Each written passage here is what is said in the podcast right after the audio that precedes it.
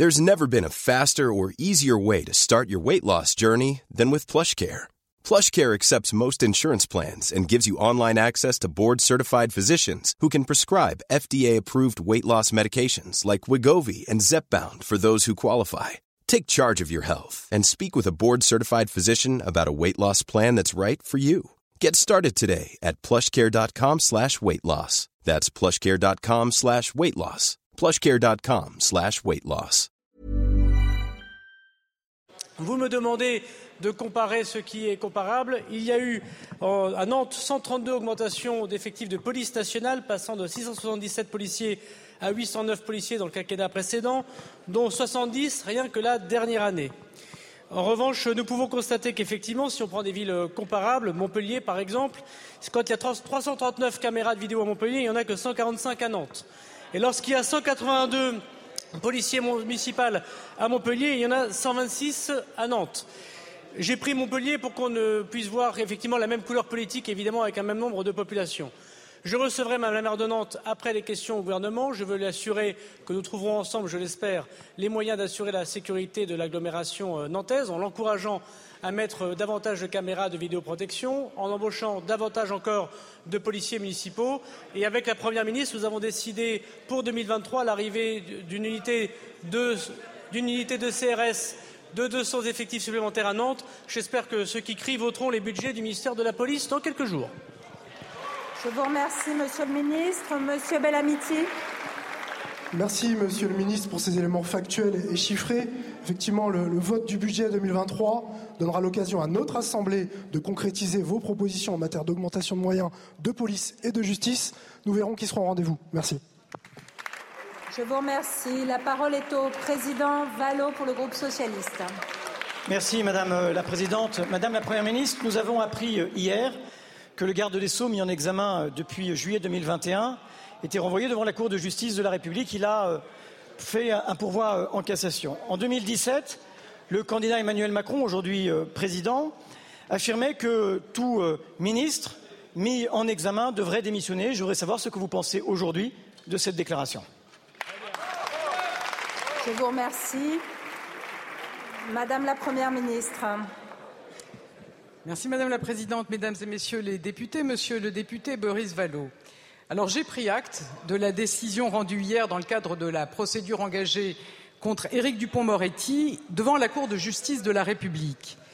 Et voyez-vous, je ne crois pas qu'il soit démocratiquement sain que des décisions de l'autorité judiciaire soient commentées ici, dans l'enceinte du pouvoir législatif, par un membre de l'exécutif. Et je le rappelle, l'indépendance de l'institution judiciaire est un principe cardinal de notre démocratie. La présomption d'innocence en est un autre pilier. J'ai pleinement confiance dans notre démocratie et dans notre justice. Je vous remercie. Président Vallot, s'il vous plaît. Madame la Première ministre, je vois poindre, et peut-être vous avec moi, un conflit d'intérêts. Dans quelques mois, l'actuel euh, procureur général près de la Cour de cassation prendra sa retraite et le président de la République lui nommera un successeur sur avis du garde des Sceaux, ici justiciable. Il y aura deux difficultés, Madame la Première ministre. D'abord, ce nouveau euh, procureur général aura à connaître probablement du pourvoi en cassation du garde des Sceaux. Il aura, s'il était décidé d'un renvoi devant la Cour de justice de la République, à connaître de l'affaire qui occupera à nouveau le garde des Sceaux justiciable. Dans quelle démocratie peut-on, d'une certaine manière, participer au choix de ces magistrats? Je vous pose la question dans un souci, je pense, partagé d'indépendance de la justice, de respect de tous les droits, y compris ceux de la défense, et j'y vois aussi une condition de présomption euh, d'innocence. Je vous remercie. Madame, Madame la Première ministre. Alors, pour euh, répondre à votre question, d'une part, je voudrais noter que, contrairement à ce que certains peuvent soutenir, le garde des Sceaux n'est pas empêché. Le ministère de la Justice fonctionne, il est pleinement engagé, il avance, il se transforme, il voit ses moyens renforcés à un niveau inédit. Il se déploie sur l'enjeu de sécurité, de justice du quotidien, pardon, et il participe pleinement à la mobilisation de mon gouvernement contre la délinquance. Mais par ailleurs, Je vous précise également qu'un dispositif de déport a été mis en place. Le principe est simple, il n'y a aucune interférence et il n'y aura aucune interférence dans le suivi des dossiers dans lesquels le garde des Sceaux est impliqué soit en tant que justiciable, soit dans ceux dont il aurait pu connaître en tant qu'avocat. Ce dispositif est exigeant, il me conduit à piloter directement une série de sujets et vous aurez certainement pu constater dans les dernières semaines que seul l'intérêt général et l'exigence d'impartialité guident les décisions du gouvernement. Je vous remercie. Je vous remercie, Madame la Première ministre. La parole est à Monsieur Sébastien Jumel pour le groupe GDR. De retour en plateau. Merci de nous rejoindre euh, en direct sur CNews. Vous avez suivi euh, depuis euh, allez, un peu plus d'une demi-heure maintenant ce début de session parlementaire avec la première séance des questions au gouvernement pour cette rentrée parlementaire et qui donnait un petit peu, vous l'aurez senti, le ton de ce, qu'on, de ce à quoi on risque d'avoir droit euh, chaque semaine, avec euh, beaucoup d'invectives, des chahuts de part et d'autre de l'hémicycle, et des sujets d'actualité très sérieux. L'un d'entre eux vient d'être abordé, on va le commenter euh, ensemble avec vous. Ludovine de la Recherche, vous êtes l'une de mes invitées aujourd'hui. Bonjour, merci de nous avoir rejoints.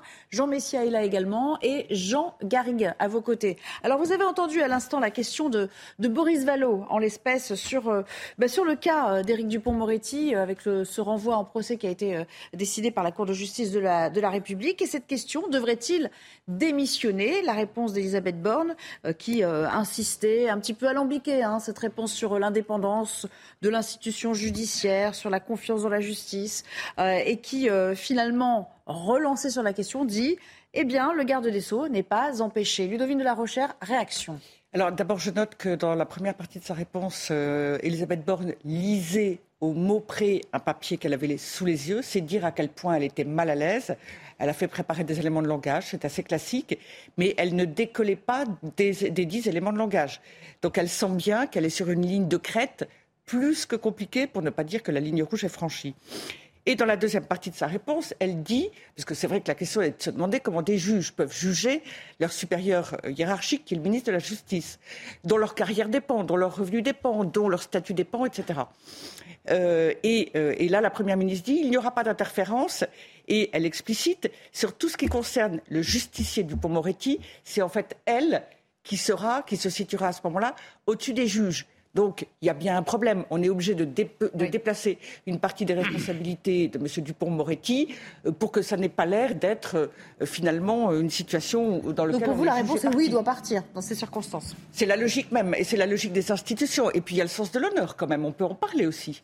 On se souvient d'une déclaration, je crois, d'Emmanuel Macron, euh, Jean Messia, euh, euh, qui avait été télévisée, il y a, que j'ai vu passer sur Twitter hier, il y a quelques années, hein, au début, je crois, de son premier quinquennat, où il disait, mais bien sûr, dès qu'un ministre ou quelqu'un en fonction, s'il y a le, moindre doute, il faut qu'il s'en aille. Il y a aussi le cas Alexis Kohler, aujourd'hui secrétaire général de l'Élysée. Il y a le cas aussi de Dupont-Moretti lui-même, qui avait dit, effectivement, dans une vidéo, que jamais personne ne lui proposerait le poste de ministre de la Justice, et si le cas échéant, il le refuserait évidemment parce qu'il n'était pas fait pour ça. Donc, vous voyez les déclarations des uns et des autres, on peut souligner voilà, les contradictions. Euh. non, ce que je constate dans cette, euh, plus globalement hein, dans, cette première séance de questions au gouvernement, euh, c'est une atmosphère survoltée, mais qui n'est rien d'autre que le, reflet capitonné finalement de la violence, de la cocotte minute qui est devenue aujourd'hui la France. Ça, c'est le, premier élément. Le deuxième élément, sur le cas du pont Moretti, je m'étonne, si vous voulez, que ce pouvoir macroniste qui ne cesse de, d'exciper de l'état de droit pour tout et n'importe quoi, euh, en disant nous sommes l'État de droit, nous sommes euh, des gens de la probité, les représentants, les, parangons de l'honnêteté, de la loyauté, etc. en politique, eh bien c'est deux poids, deux mesures. C'est-à-dire que si ça avait été exactement le même cas, mais pour un autre gouvernement d'une autre couleur, ça aurait été les premiers à se lever en masse pour dénoncer effectivement le fait que, que de Dupond-Moretti, dans ces conditions, ne démissionne pas. Là, évidemment, alors vous me direz, c'est de bonne guerre, mais quand même, il y a un problème à toujours se prévaloir d'un droit et d'une morale qu'on ne s'applique jamais à soi-même. Ça, je pense que les Français ne le supportent plus. C'est vrai que ça transcende un peu la classe politique en ce moment. On en a beaucoup d'exemples et on y reviendra dans le détail. Un dernier mot peut-être sur, votre appréciation, Jean Garrigue, de ce cas d'espèce, puisque c'est quand même récent, hein, euh, euh, ce renvoi en procès pour Éric Dupont-Moretti, et il se trouve que le gouvernement est interpellé pour la première fois. Il a l'occasion de répondre sur la question aujourd'hui. Oui, alors je, suis moins, euh, comment dire, catégorique que, mon, voisin sur l'atmosphère euh, survoltée de, l'Assemblée, parce que les, questions au gouvernement euh, nous ont habitués à ce genre de scène. Et quand on connaît un peu l'histoire parlementaire, il y a eu des choses beaucoup plus, beaucoup plus survoltées qu'aujourd'hui. Mais pour revenir au, sujet, j'ai noté que mes, camarades n'étaient pas des chauds partisans du, gouvernement d'Elisabeth Borne, ça, ça, me paraît clair. Mais là-dessus, je suis d'accord avec eux. Je pense qu'il il est logique, il est cohérent, que l'argument d'ailleurs déployé par Boris euh, pour le Parti socialiste me paraît tout à fait euh, cohérent. Euh, il y, a, un risque de, conflit d'intérêts. On ne peut pas être à la fois juge et parti, être dans la hiérarchie de ceux qui, seront appelés éventuellement à, vous juger. Donc moi, il m'apparaîtrait quand même raisonnable que le, garde des Sceaux prenne du recul, euh, éventuellement qu'il soit mis en suspens de, ses fonctions, s'il ne conduit pas à la démission. Mais je ne comprends pas effectivement qu'on que, qu'on ne, euh, ne le pousse pas à, à, démissionner. Et d'ailleurs, et là je rejoins ce que disait Jean, ça fait quand même plusieurs quinquennats. Je me souviens de Nicolas Sarkozy, je me souviens même de Pierre Bérégovoy, qui, commencé, qui était arrivé au pouvoir en en 1992, si je ne m'abuse, en disant qu'il allait, euh, allait résoudre tous ces problèmes et faire une république euh, débarrassée de toutes ces déviances. Bon, euh, ça n'a jamais fonctionné, ni, sur, ni, chez Sarkozy, ni chez Hollande, ni, chez Macron.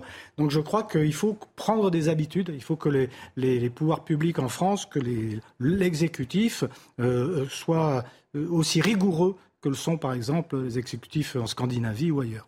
Alors, sur l'atmosphère qui règne quand même, un, mot. Vous trouvez qu'effectivement, on est juste dans un, scénario un peu classique où on a franchi quand même un, nouveau cap avec cette nouvelle recomposition, on rappelle, hein, de l'Assemblée nationale alors là, dans l'échange auquel euh, on vient d'assister entre euh, la Première ministre et M.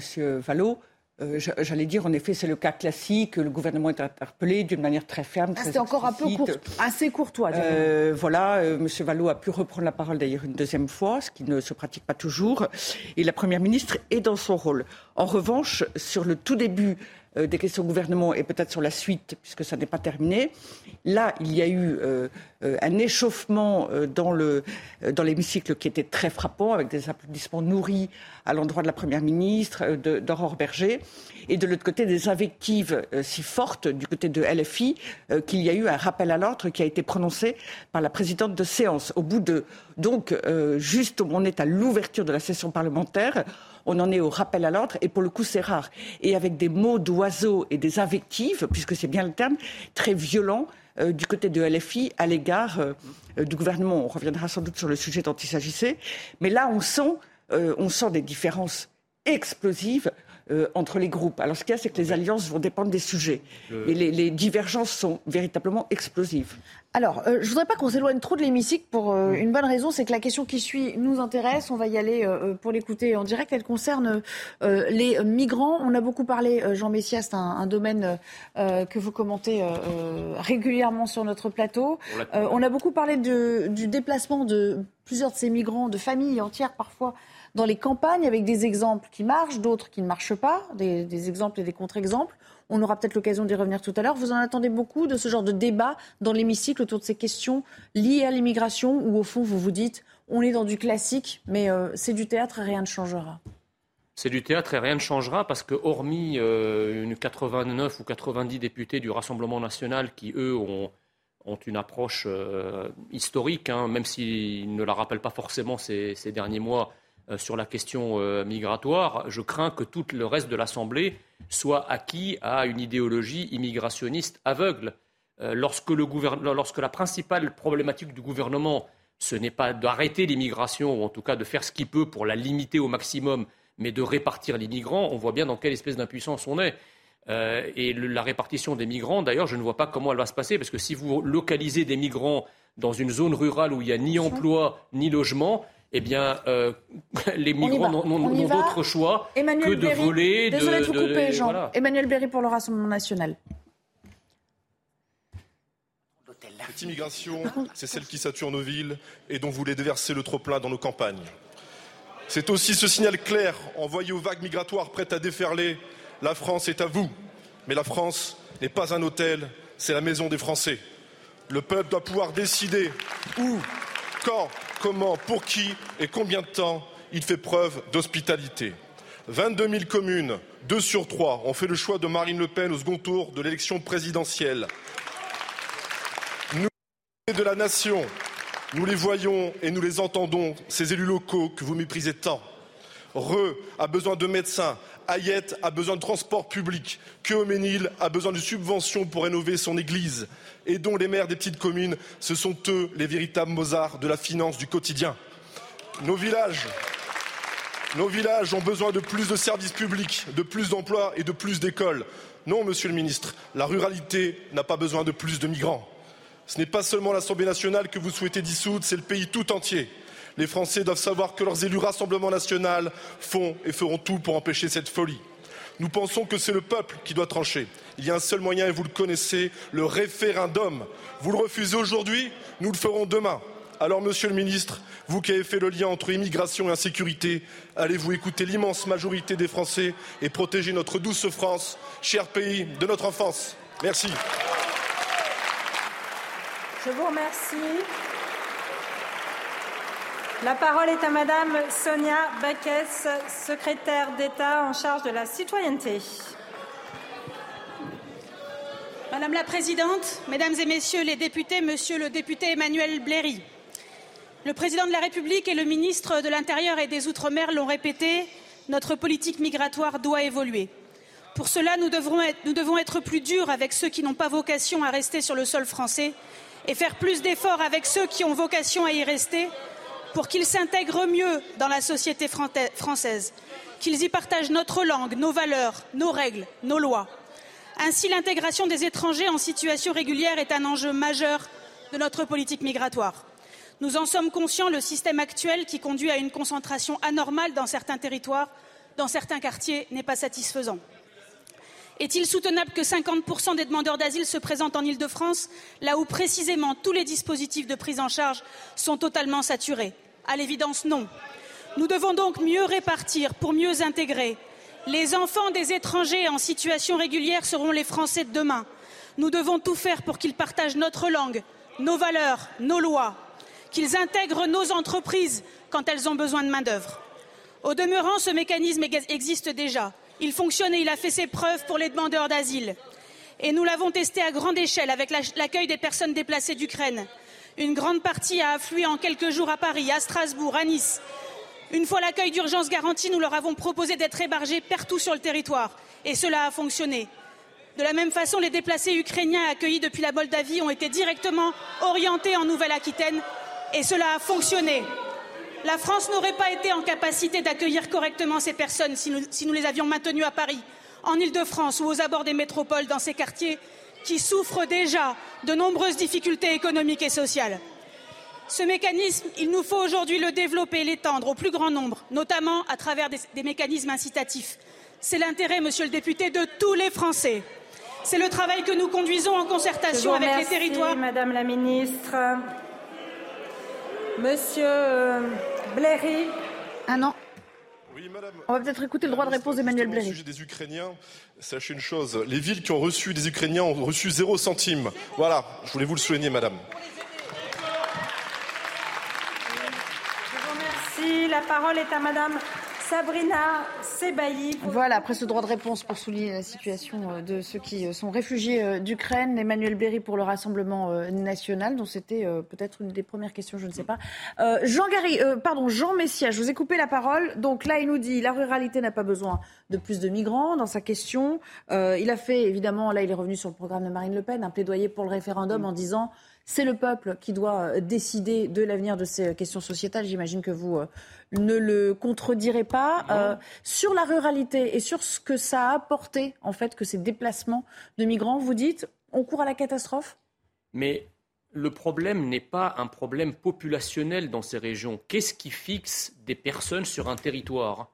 Ce qui fixe des personnes sur un territoire, c'est le travail, l'activité, les services publics qui sont là si ces territoires ont été désertifiés, ils ont été quittés par les Français qui pourtant parfois étaient depuis là, là depuis des générations, c'est bien parce que tout ça, c'est désindustrialisé, c'est désertifié. Je ne vois pas pourquoi, si on bombarde des populations dans les mêmes conditions, qu'est-ce qui, ferait, qu'est-ce qui les ferait rester là où d'autres avant eux, qui, qui avaient pourtant des attaches, ne sont pas restés. Donc ça ne les encouragera pas à travailler. Ça, c'est la première chose. Non seulement ça ne les encouragera pas à travailler, mais comme eux n'ont pas le choix que de rester là où on les a mis, ça va évidemment développer la délinquance et le désordre localement. Et moi, je suis sidéré par ce que vient de dire euh, euh, euh Madame, Sonia Baquès. en matière de grand remplacement, elle est à fond, Baquès. Parce que, parce que elle, elle, dit, si vous voulez, les, les, les fils de ces immigrés d'aujourd'hui seront les Français de demain. Mais vous vous rendez compte de la portée de cette phrase C'est-à-dire qu'en fait, s'il n'y a pas ces immigrés, il n'y a pas de Français. C'est ça elle reconnaît l'état de fait du grand remplacement pour bah, Elle connaît l'état de fait du gros. Non seulement elle le reconnaît, mais elle l'encourage. C'est pour ça que je dis qu'elle est à fond. Elle l'encourage et dit qu'il faut les régulariser parce que c'est les Français de demain. Comme s'il n'y avait pas de Français de souche, comme s'il n'y avait plus, plus de Français qui étaient là depuis mille ans, comme s'il y avait une cassure, si vous voulez, au sein du peuple, une cassure de la transmission de ce que nous sommes depuis mille ans et qui, avec les macronistes, ne sera plus non, pas dans mille ans, mais dans peut-être dix ans. Allez, Jean Garrigue, vous le suivez dans, son discours, en tout cas dans son raisonnement, j'imagine. Il y a une petite déformation des propos de, de la secrétaire d'État, mais c'est vrai que sur le fond, ça pose quoi? Ça pose le problème de l'intégration. L'immigration n'est pas un problème. Le problème, c'est l'intégration. Est-ce que la France, aujourd'hui, peut intégrer les 400 000 immigrés qui entrent dans notre pays? Non. Et la solution proposée, qui est de qui est, qui est noble dans, à l'origine, c'est-à-dire casser les ghettos. Parce que le, phénomène de la ghettoisation, c'est un phénomène majeur parce qu'il il engendre les trafics, il engendre la surviolence, etc. Casser les ghettos, ok. Essayer de répartir la population immigrée sur le territoire français, très, bonne, très bonne idée. Sauf que le problème, et là je rejoins Jean Messia, c'est que les collectivités territoriales n'y sont pas du tout préparées. Et j'y ajouterais, le vote Front Rassemblement National pardon, nous a montré que euh, eh bien, dans les campagnes françaises, on ne veut pas de ce, de ce, de ce mélange. On ne veut pas de ce, de Il le dit, 22 000 communes ont voté pour Marine Le Pen au, second donc, tour. Euh, donc voilà, on est dans une situation. Alors, quant à la, le, au règlement de la, de, la, question par le référendum, moi, j'y crois pas tellement parce qu'on sait ce qui se passe dans un référendum. Les gens votent avant tout pour euh, sanctionner le pouvoir en place, etc. Vous pouvez pas dire ça. ça, c'est ça, c'est ce qui s'est. Non, mais attendez, c'est marrant parce que pour, pour, le, pour le vote du traité de Maastricht, par exemple, on n'a pas dit ça. Bah, on a dit ah non, le peuple a parfaitement compris parce qu'il a voté comme les élites ont demandé à ce qu'il vote. Par contre, en 2005, quand il a voté non, alors que les élites appelaient à voter oui, là, on a sorti cet argument. C'est-à-dire qu'en fait, cet argument-là, on le sort uniquement lorsque le peuple ne se plie pas au dictat des élites. Parce que c'est une tradition qui est née avec le. On va intégrer Ludovine de la Rochère dans votre discussion, mais on a coutume de dire quand même que le problème de ce genre de référendum et de ce genre de, thématique, de sujet, c'est comment vous posez la question en fait. C'est ça la difficulté aussi. C'est à avec quelle formulation vous posez la question aux Français si vous décidez de le faire? Oui, bien sûr, la question, euh, le, sujet de la question euh, est extrêmement important. Mais pour ma part, je suis surtout, on est loin malheureusement de se poser la question d'un référendum, ça n'est que le vœu, en l'occurrence, d'un parti politique qui n'est pas au pouvoir. Moi, je suis atterrée par la réponse de cette ministre. D'abord, elle confirme que l'idée, je mets des gros guillemets, est de saupoudrer euh, les immigrants euh, partout les immigrés euh, sur le territoire français. Donc déjà, c'est confirmé, euh, parce que pour le moment, ça a resté une déclaration d'Emmanuel Macron. bon, elle y est favorable. Ils vont donc travailler à cela. Euh, dans leur esprit, en effet, il s'agit véritablement d'un remplacement de la population, ni plus ni moins, euh, puisque euh, les immigrés remplaceront, seront les enfants français de demain, sachant que le gouvernement, c'est ce qu'elle dit, les petits immigrés d'aujourd'hui seront les, seront les Français de demain. non, non, ce sont ces termes. Elle dit que les immigrés, comme d'ailleurs dans toute notre histoire depuis des siècles, sont les Français les immigrés ensuite deviennent des Français. Mais elle ne dit pas que ces immigrés-là vont remplacer les bah, autres. Elle dit sont les Français de demain. Elle il y a, une forme d'exclusion. elle dit. Ça, c'est votre Alors elle aurait dû dire seront des Français de demain. Voilà, par exemple. Ça n'est pas la même chose. Et elle dit sont les Français de demain. Alors elle veut peut-être dire seront les Français de demain, mais néanmoins, de toute façon, aussi, euh, sachant, connaissant la natalité euh, des femmes françaises d'origine française et la natalité, des femmes euh, euh, ayant des papiers français mais d'origine immigrée ou immigrée, on sait de toute façon que c'est ce qui se passe. Par ailleurs, euh, elle parle de l'échec de l'intégration. Elle a raison, mais euh, on voit bien que quand on tente de répartir sur le territoire français ce qu'on a évoqué, on se retrouve avec une montée des violences et de la délinquance aussi dans les petites villes. Et l'échec, euh, l'échec, il n'est pas sur la répartition ou pas la répartition, il est lié à la masse, à l'ampleur de l'immigration. Et puis il y a aussi un refus d'intégrer. Depuis des années, on n'essaye plus d'intégrer. Ils refusent pour une part de, s'intégrer parce que, étant très nombreux, ils vivent de manière communautaire, communautariste, euh, et dans une idéologie qui va très à l'encontre de la France. C'est la question, c'est la question du rejet en 20 secondes vraiment. Il y a un double rejet. un double rejet, exactement. Il y a un double rejet et avec toute la bonne volonté du ah, on va déborder là. ça n'est pas possible. C'est-à-dire il y, a un rejet parce qu'on peut, de la même manière qu'on peut pas soigner quelqu'un de force, on ne peut pas obliger les gens à devenir français. Hmm. être français, c'est un acte volontaire d'assimilation et d'adhésion à Allez, la France. merci. On revient. personne aujourd'hui, il y a des majorités qui ne le veulent pas. Allez, merci. On va pas. Non, non, on pas Je suis désolée, on a la pub à lancer. Je suis désolée. Le chrono est lancé. Merci. On a encore euh, une bonne demi-heure pour discuter entre nous et tout à l'heure.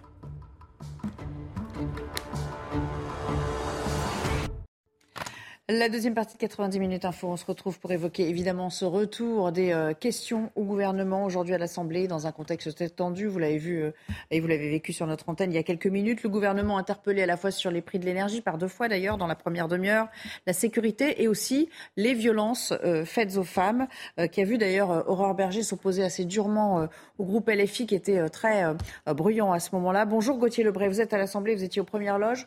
On le dit, hein, cette ambiance, elle est d'ores et déjà explosive. On le pressentait, mais voilà, la première séance nous a donné le ton, clairement.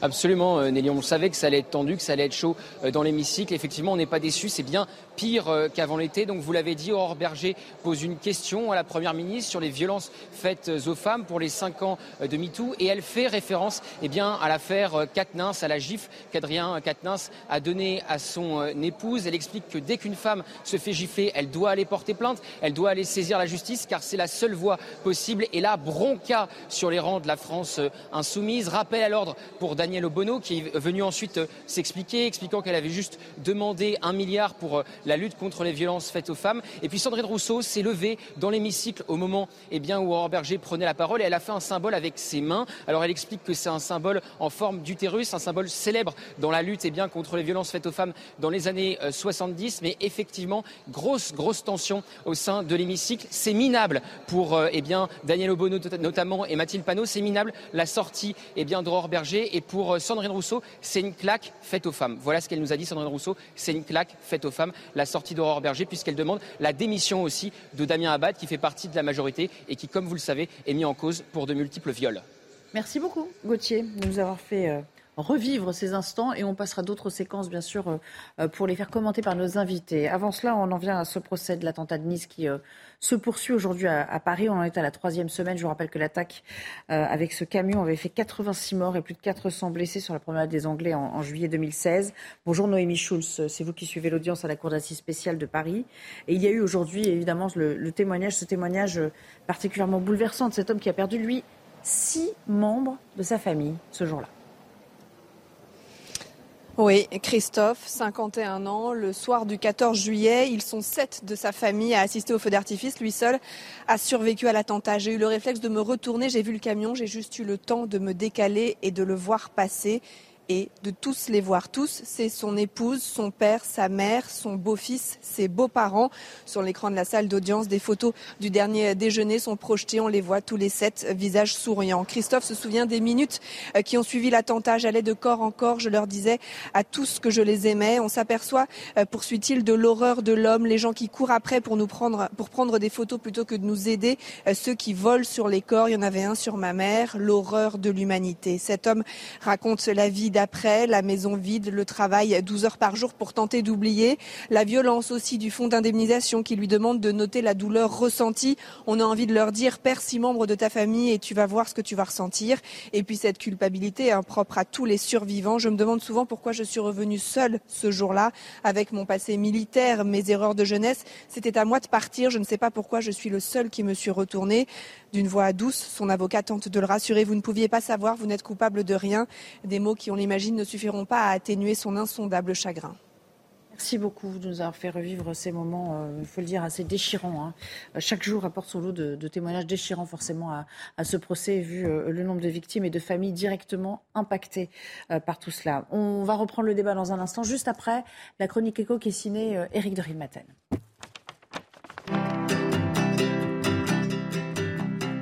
Votre programme avec Clésia, assureur d'intérêt général.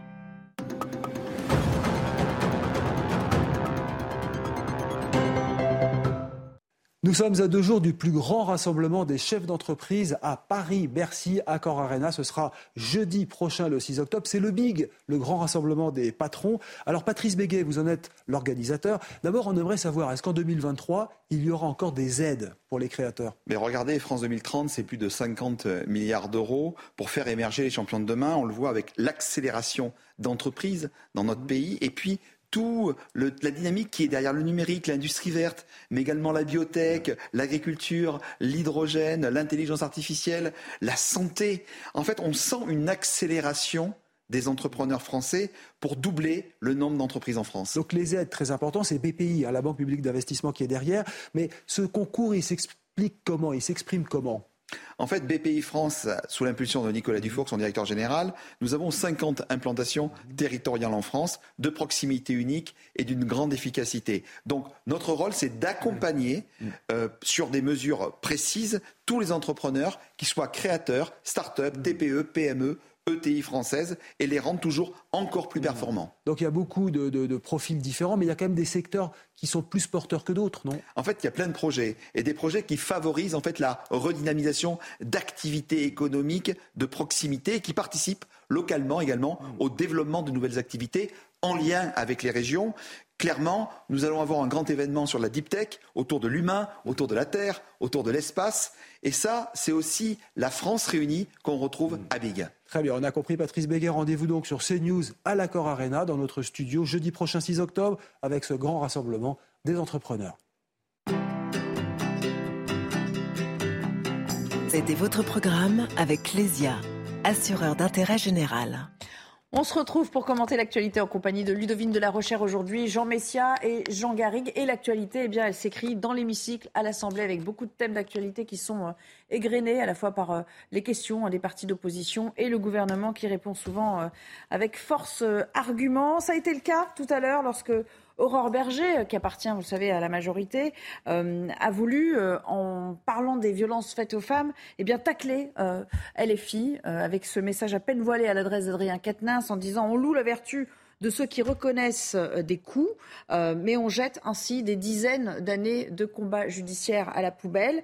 Regardez cette séquence avec la réaction outrée dans les rangs de LFI. Depuis plusieurs semaines, on loue la vertu de celui qui reconnaît des faits de violence conjugale. Depuis plusieurs semaines, on entend ceux qui parlent de leur affection pour un homme qui frappe sa femme. Depuis plusieurs semaines, on fait fi des règles élémentaires de l'état de droit. On jette le discrédit sur les femmes et les hommes, policiers et gendarmes, qui, au péril de leur vie, interviennent après des signalements de violences conjugales. On jette le discrédit sur l'institution judiciaire. On jette en fait des dizaines d'années de combat de nos associations qui ont permis aux victimes d'être accompagnées par la seule voie qui peut mettre un terme à leur souffrance, la voie judiciaire.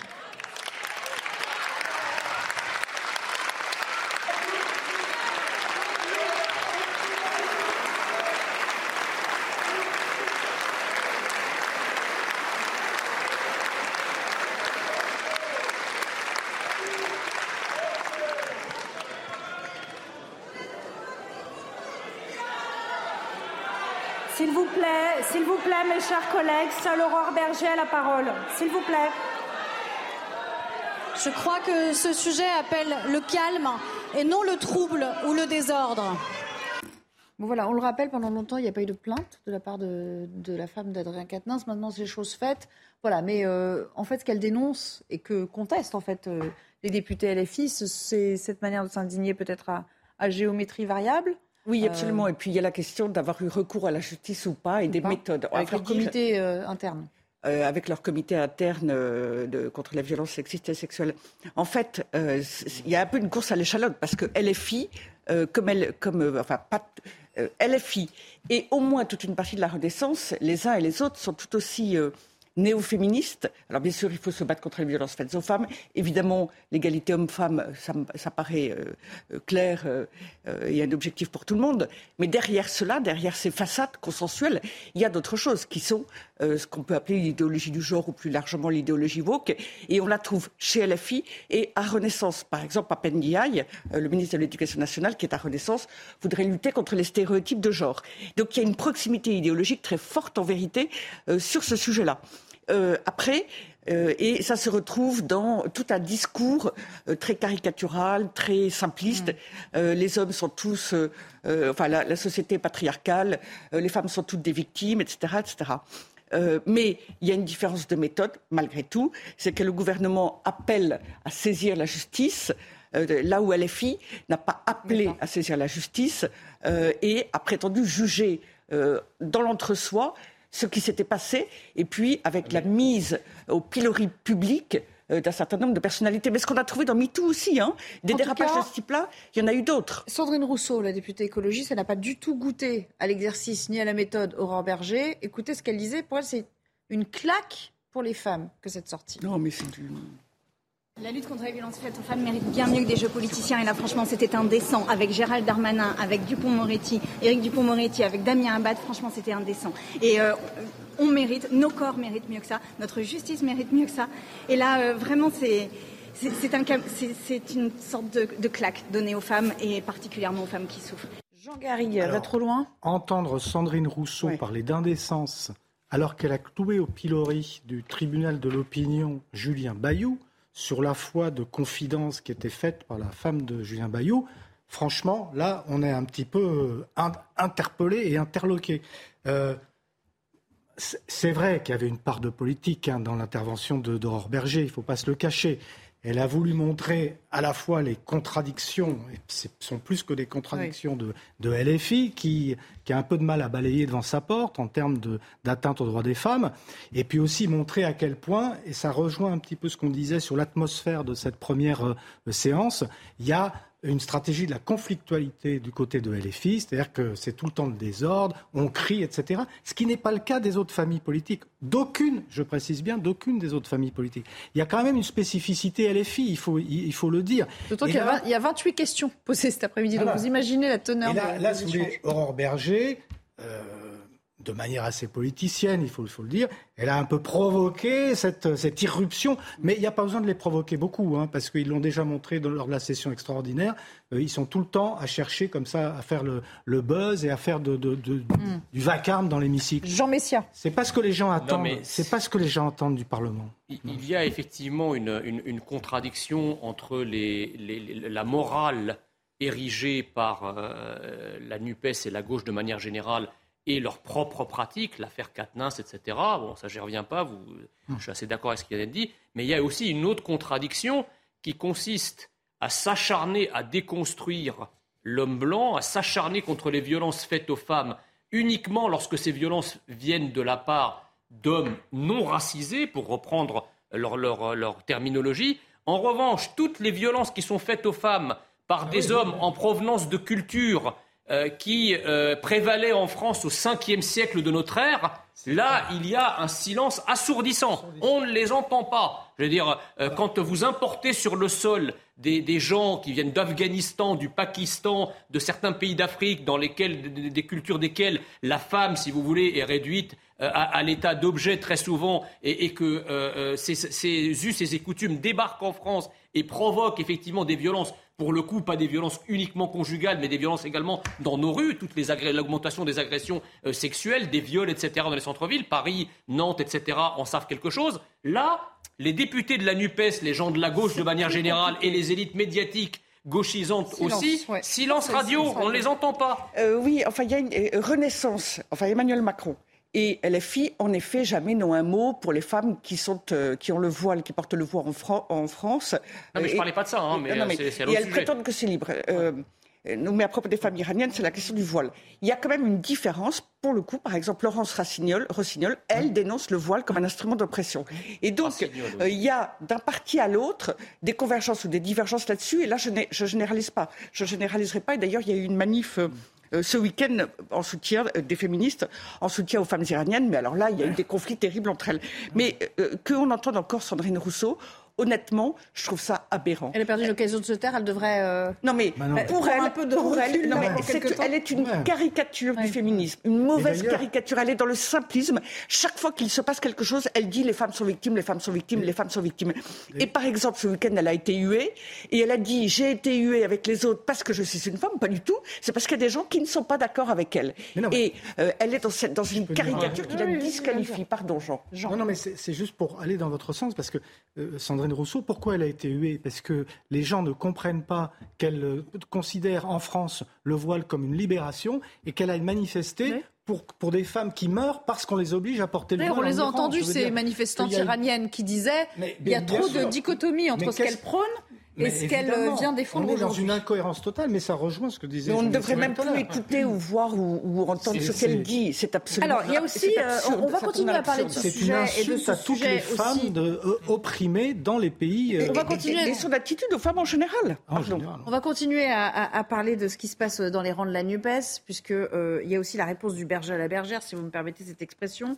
Deux semaines de silence rompu par Julien Bayou, qui revient aujourd'hui euh, dans l'hémicycle avec une interview euh, au Monde qu'il a accordée ces dernières heures, et où euh, effectivement, il, bah, on parlait de Sandrine Rousseau, où il dit, bon, bah, en gros, elle a confondu féminisme avec macartisme, rien que ça. Regardez le résumé avec Maxime Lavandier.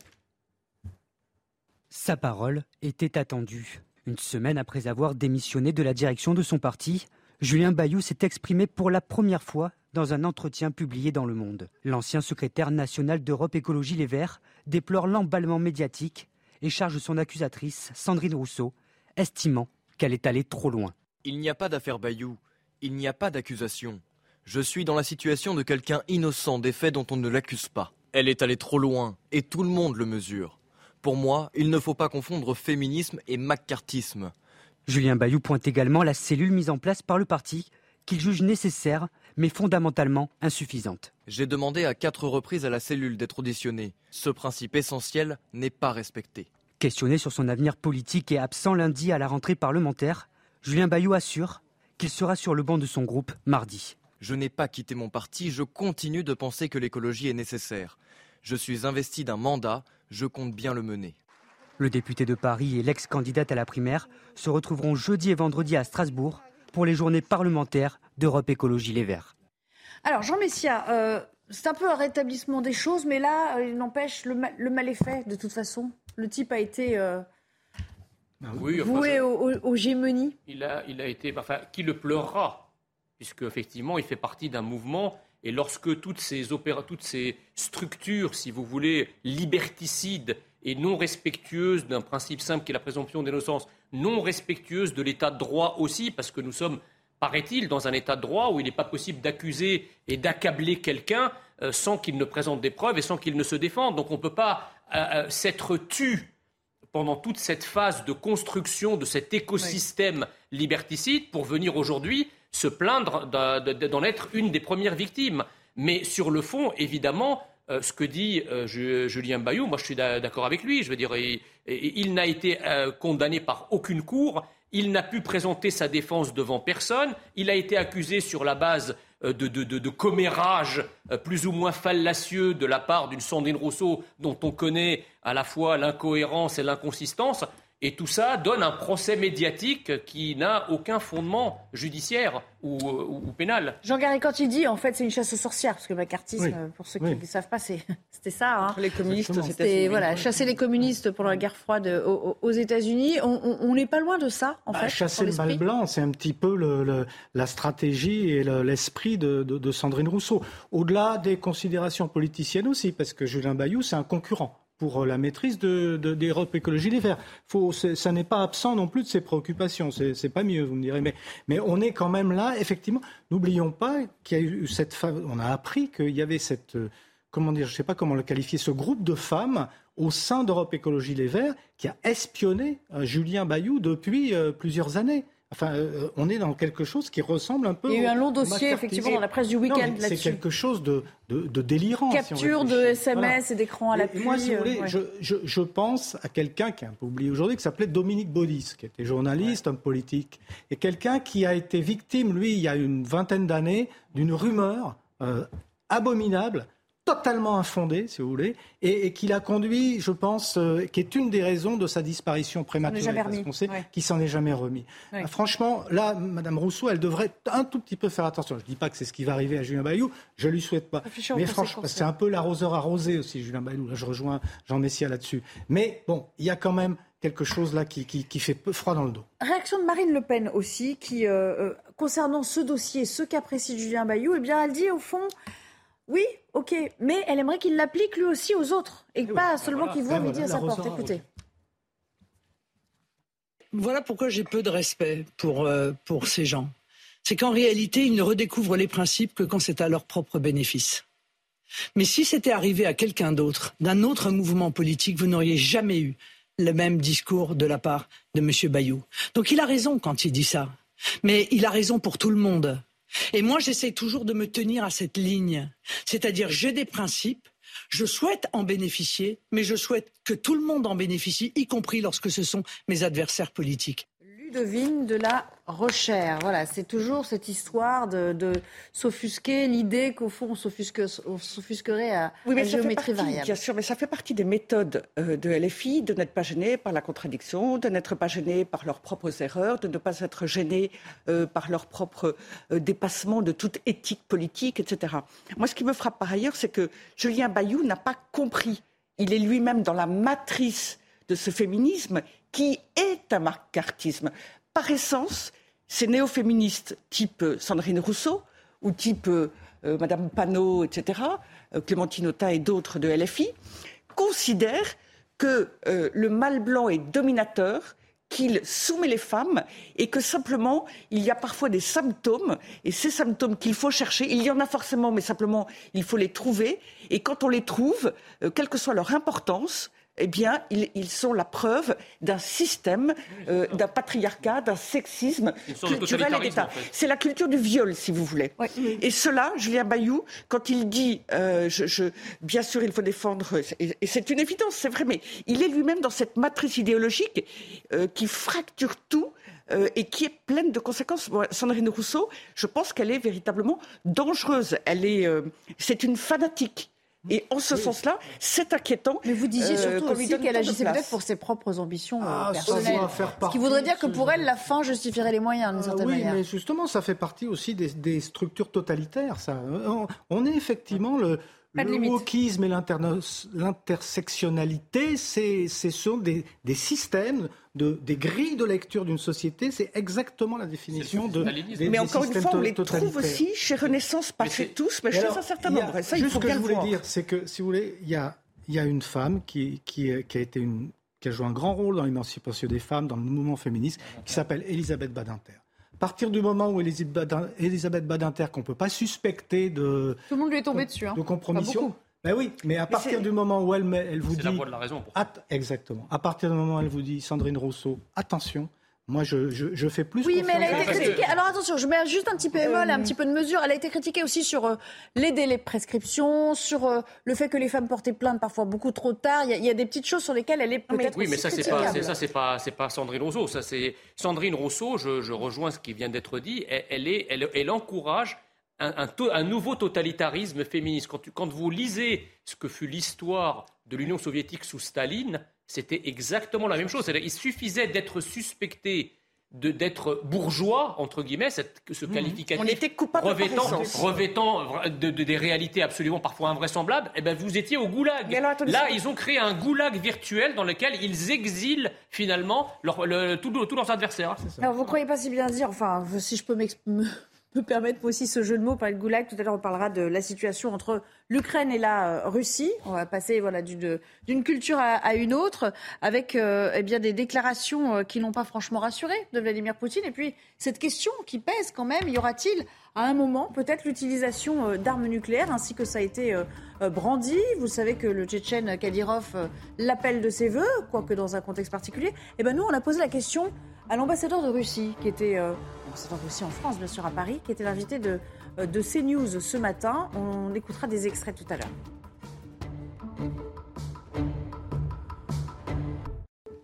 « 15h30, ravi de vous retrouver sur l'antenne de CNews. Juste avant de reprendre le débat où nous l'avions laissé, le Flash Info, avec Mathieu Devez. La France est actuellement en pleine huitième vague de Covid-19. 8690 nouveaux cas confirmés hier, plus 16% en une semaine. Les hospitalisations augmentent aussi avec près de 700 nouvelles admissions quotidiennes. Et dans ce contexte, le comité de veille et d'anticipation des risques sanitaires étudie la possibilité d'un retour du masque obligatoire dans certains lieux. Téhéran accuse Joe Biden d'hypocrisie. Selon les autorités iraniennes, il aurait mieux fallu pour Joe Biden de réfléchir au bilan de son pays en matière de droits humains avant de parler de la situation humanitaire en Iran. Le président américain a promis de nouvelles sanctions contre le pays en raison de la riposte des autorités aux manifestations. Des manifestations déclenchées par la mort de Masha Amini, une femme de 22 ans morte le 16 septembre, quelques jours après son arrestation par la police des mœurs pour un voile mal porté. Enfin, une information qui ne va pas réconcilier le sport et la lutte contre le réchauffement climatique. Les Jeux asiatiques d'hiver auront lieu dans le désert d'Arabie saoudite. Près d'une cinquantaine d'épreuves sur neige ou glace devront se dérouler à Neom, une mégapole futuriste en construction près de la mer Rouge. Et on ne manquera pas de le commenter tout à l'heure, parce qu'on va parler la Coupe du Monde de foot au Qatar. En tout cas, avant cela, c'est cette question qui, euh, qui, agite en ce moment les chancelleries. Vladimir Poutine peut-il aller au bout de sa logique, de son entreprise et de ses menaces, surtout euh, concernant l'utilisation d'armes nucléaires? L'ambassadeur de Russie en France était euh, notre invité aujourd'hui. Écoutez comment il analyse la situation, comment il rappelle de son point de vue le cadre d'utilisation des dites armes. La doctrine nucléaire russe est très précise.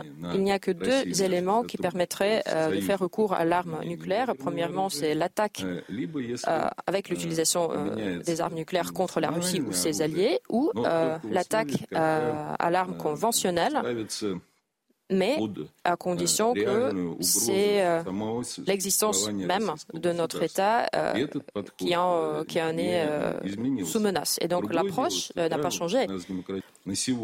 Pour l'instant, il n'y a pas de raison d'utiliser des armes nucléaires tactiques. Le président...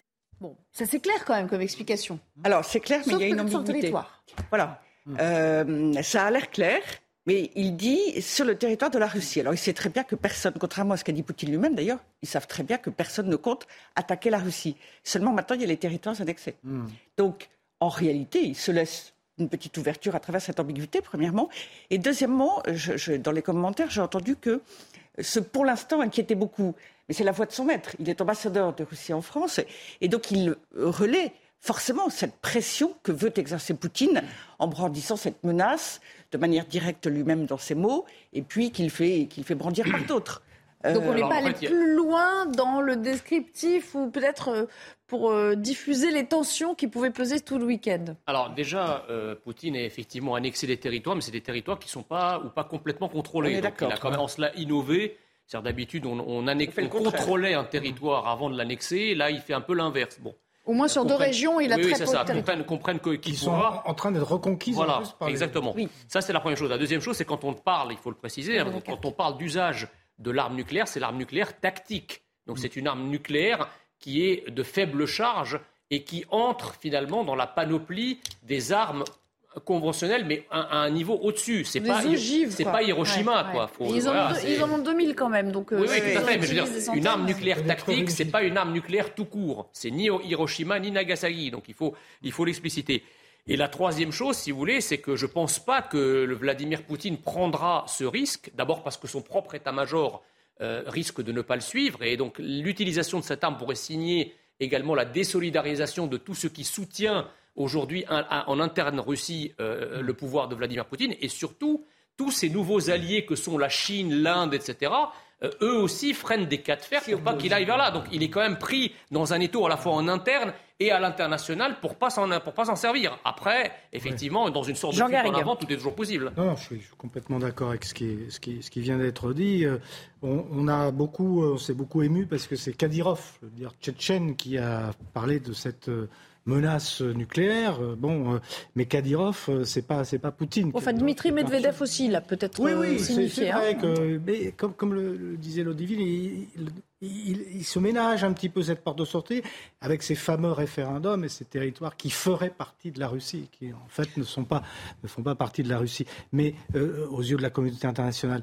Mais si vous voulez, le, le, le, le risque de, de, de l'arme nucléaire est, est, un risque qui fait, qui fait partie des politiques de dissuasion. Donc c'est voilà, et qui conduit à une guerre psychologique. Et puis autre voilà, question. Il est presque logique qu'il soit, qu'il soit brandi. En revanche, moi ce que je vois aussi, c'est que Kadyrov, par exemple, il a émis des critiques sur la manière dont le haut commandement russe euh, gérait euh, la, la guerre, etc ça commence un tout petit peu à bouger. Oui. Autre question qu'on s'est posée, euh, les fameuses sanctions, vous, vous savez, euh, dont certains réclament d'ailleurs l'extension aujourd'hui à l'égard, euh, à l'encontre plutôt de, de, la Russie. Est-ce qu'elles portent leurs fruits? Pas sûr, si on écoute encore une fois, encore lui, l'ambassadeur de Russie en France. Mais les sanctions, par ailleurs, donnent à notre économie la possibilité de s'adapter. Cette année, par exemple, nous avons de très bonnes récoltes des céréales. Nous n'avons pas de problème quant à l'approvisionnement en produits alimentaires.